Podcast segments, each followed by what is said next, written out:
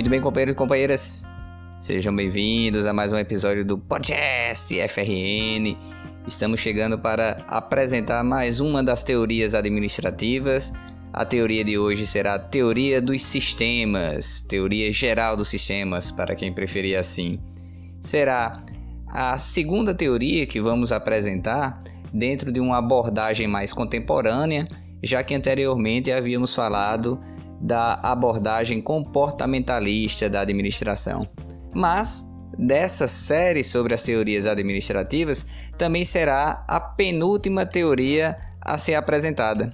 Assim sendo, vamos dar início aos trabalhos. A teoria dos sistemas está muito associada aos conceitos biológicos, aos estudos da área da biologia. Por isso, ela vai emprestar para a área da administração para a ciência administrativa várias palavrinhas mais utilizadas na área da biologia ou na área da saúde, como por exemplo sinergia, feedback, visão, órgãos, entre outras uh, situações ou expressões que costumamos utilizar na área administrativa. A teoria geral dos sistemas fundamenta-se, então, em três premissas básicas. A premissa número 1, um, que os sistemas existem dentro de outros sistemas, o que quer dizer que sempre vai existir um sistema dentro de outro sistema, dentro de outro sistema, e uma um objeto que representa essa teoria é a figura do fractal, onde sempre vamos observar, dependendo do ponto de vista, a existência de subsistemas. Ora, se estamos falando então de subsistemas, uma segunda premissa básica para esta teoria é que os sistemas são abertos, ou seja, há sempre um sistema se comunicando com o ambiente dentro do qual ele está inserido. E por fim, uma terceira premissa é que as funções de um sistema dependem de sua estrutura, da organização dos seus elementos. O conceito de sistemas, portanto, denota um conjunto de elementos interdependentes e interagentes, ou ainda um grupo de unidades que são combinadas para formar um todo organizado. Posso dizer então que um conceito inserido dentro da teoria dos sistemas é o conceito de holismo, de abrangência, de, da interação entre várias partes dentro de um grande espaço. Considerando a organização ou uma organização como um sistema, é possível então citar alguns tipos de sistemas. Quanto à sua constituição, os sistemas podem ser físicos ou abstratos, físicos ou concretos, abstratos ou conceituais. Quanto à sua natureza, os sistemas podem ser fechados ou abertos, podem se comunicar ou não se comunicar com aquele ambiente no qual ele está inserido. Assim, os parâmetros para a existência de um sistema são o ambiente no qual aquele sistema barra organização está inserido, os inputs do sistema, isto é, as entradas para que aquele sistema possa funcionar, essas entradas seriam informação, energia, recursos. Logo depois dos inputs ou das entradas, nós temos o processamento dessas entradas, o processamento das informações junto com os recursos, que vai gerar outputs, ou seja, saídas. E essas saídas são oferecidas pelo sistema, são oferecidas pela empresa ao ambiente no qual aquele sistema está inserido.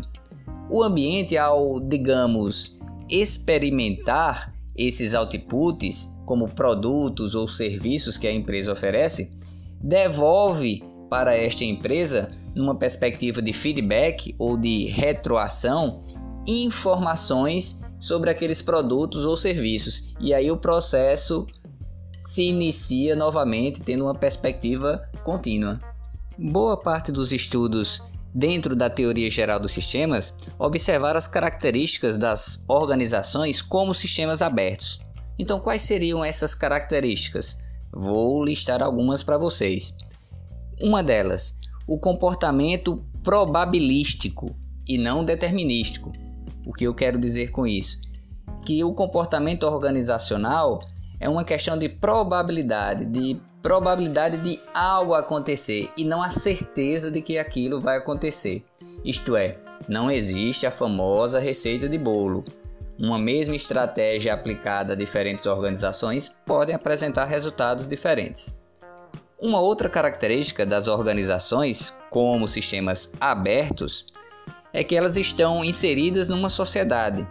São construídas por, parte, por partes menores. Logo, cada organização ou empresa será uma pequena representação daquela sociedade na qual ela está inserida.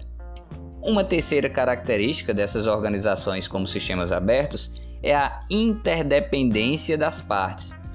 Há uma relação é, de funcionamento dentro da organização de maneira que essas partes ou os diferentes órgãos ou unidades organizacionais precisam estar alinhados para o alcance de um mesmo objetivo. Por falar em alcance do mesmo objetivo, é importante para as organizações que estão inseridas nesse sistema aberto manter um estado firme de constância e direção, de maneira que, mesmo ocorrendo algumas mudanças inesperadas, ela consiga alcançar os seus objetivos previstos inicialmente, mesmo que para isso tenha que promover algum tipo de adaptação àquelas novas circunstâncias que foram apresentadas. Teóricos desta teoria consideram, contudo, que toda organização inserida nesse ambiente aberto ou considerado um sistema aberto, ela tende ao desgaste, a uma exaustão ou desintegração. Para isso, as empresas, as organizações, precisariam trabalhar o que eles chamam de entropia negativa, que seria um processo contrário a esse do desgaste e da desintegração e a tendência a morte. Uma outra abordagem interessante que merece ser citada dentro dessa perspectiva da teoria geral dos sistemas é o modelo sociotécnico. Esse modelo sociotécnico divide a organização em dois subsistemas.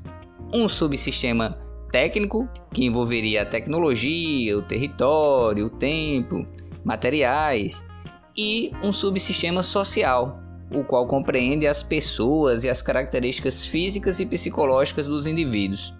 Então, para este modelo, o funcionamento organizacional seria uma relação do subsistema técnico mais o subsistema social. Com relação ao tipo de homem abordado pela teoria geral dos sistemas, este seria o homem funcional. E o que o diferencia dos outros tipos de homens citados nas teorias anteriores, como o homem econômico, o homem social, o homem organizacional.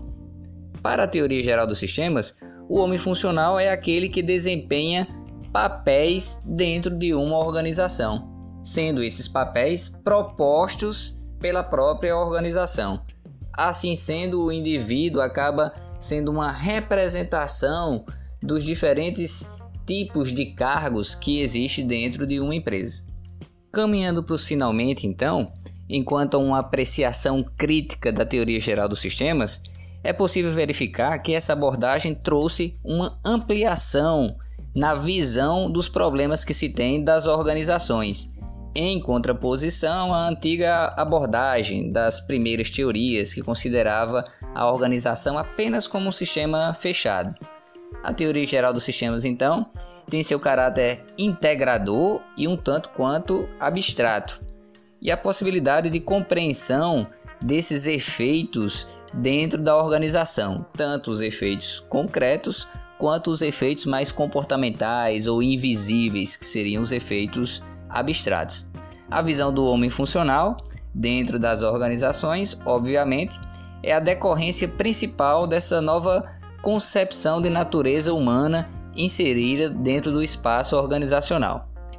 É importante dizer que, apesar do enorme impulso à teoria de sistemas, ela ainda carece de melhor sistematização e detalhamento, pois sua aplicação prática ainda é um tanto quanto incipiente. Pois bem, companheiros, esses eram os principais babados em relação à teoria geral dos sistemas No próximo episódio voltaremos para falar sobre a teoria da contingência. Justo, muito justo, justíssimo. Valeu, galera. Tchau, tchau.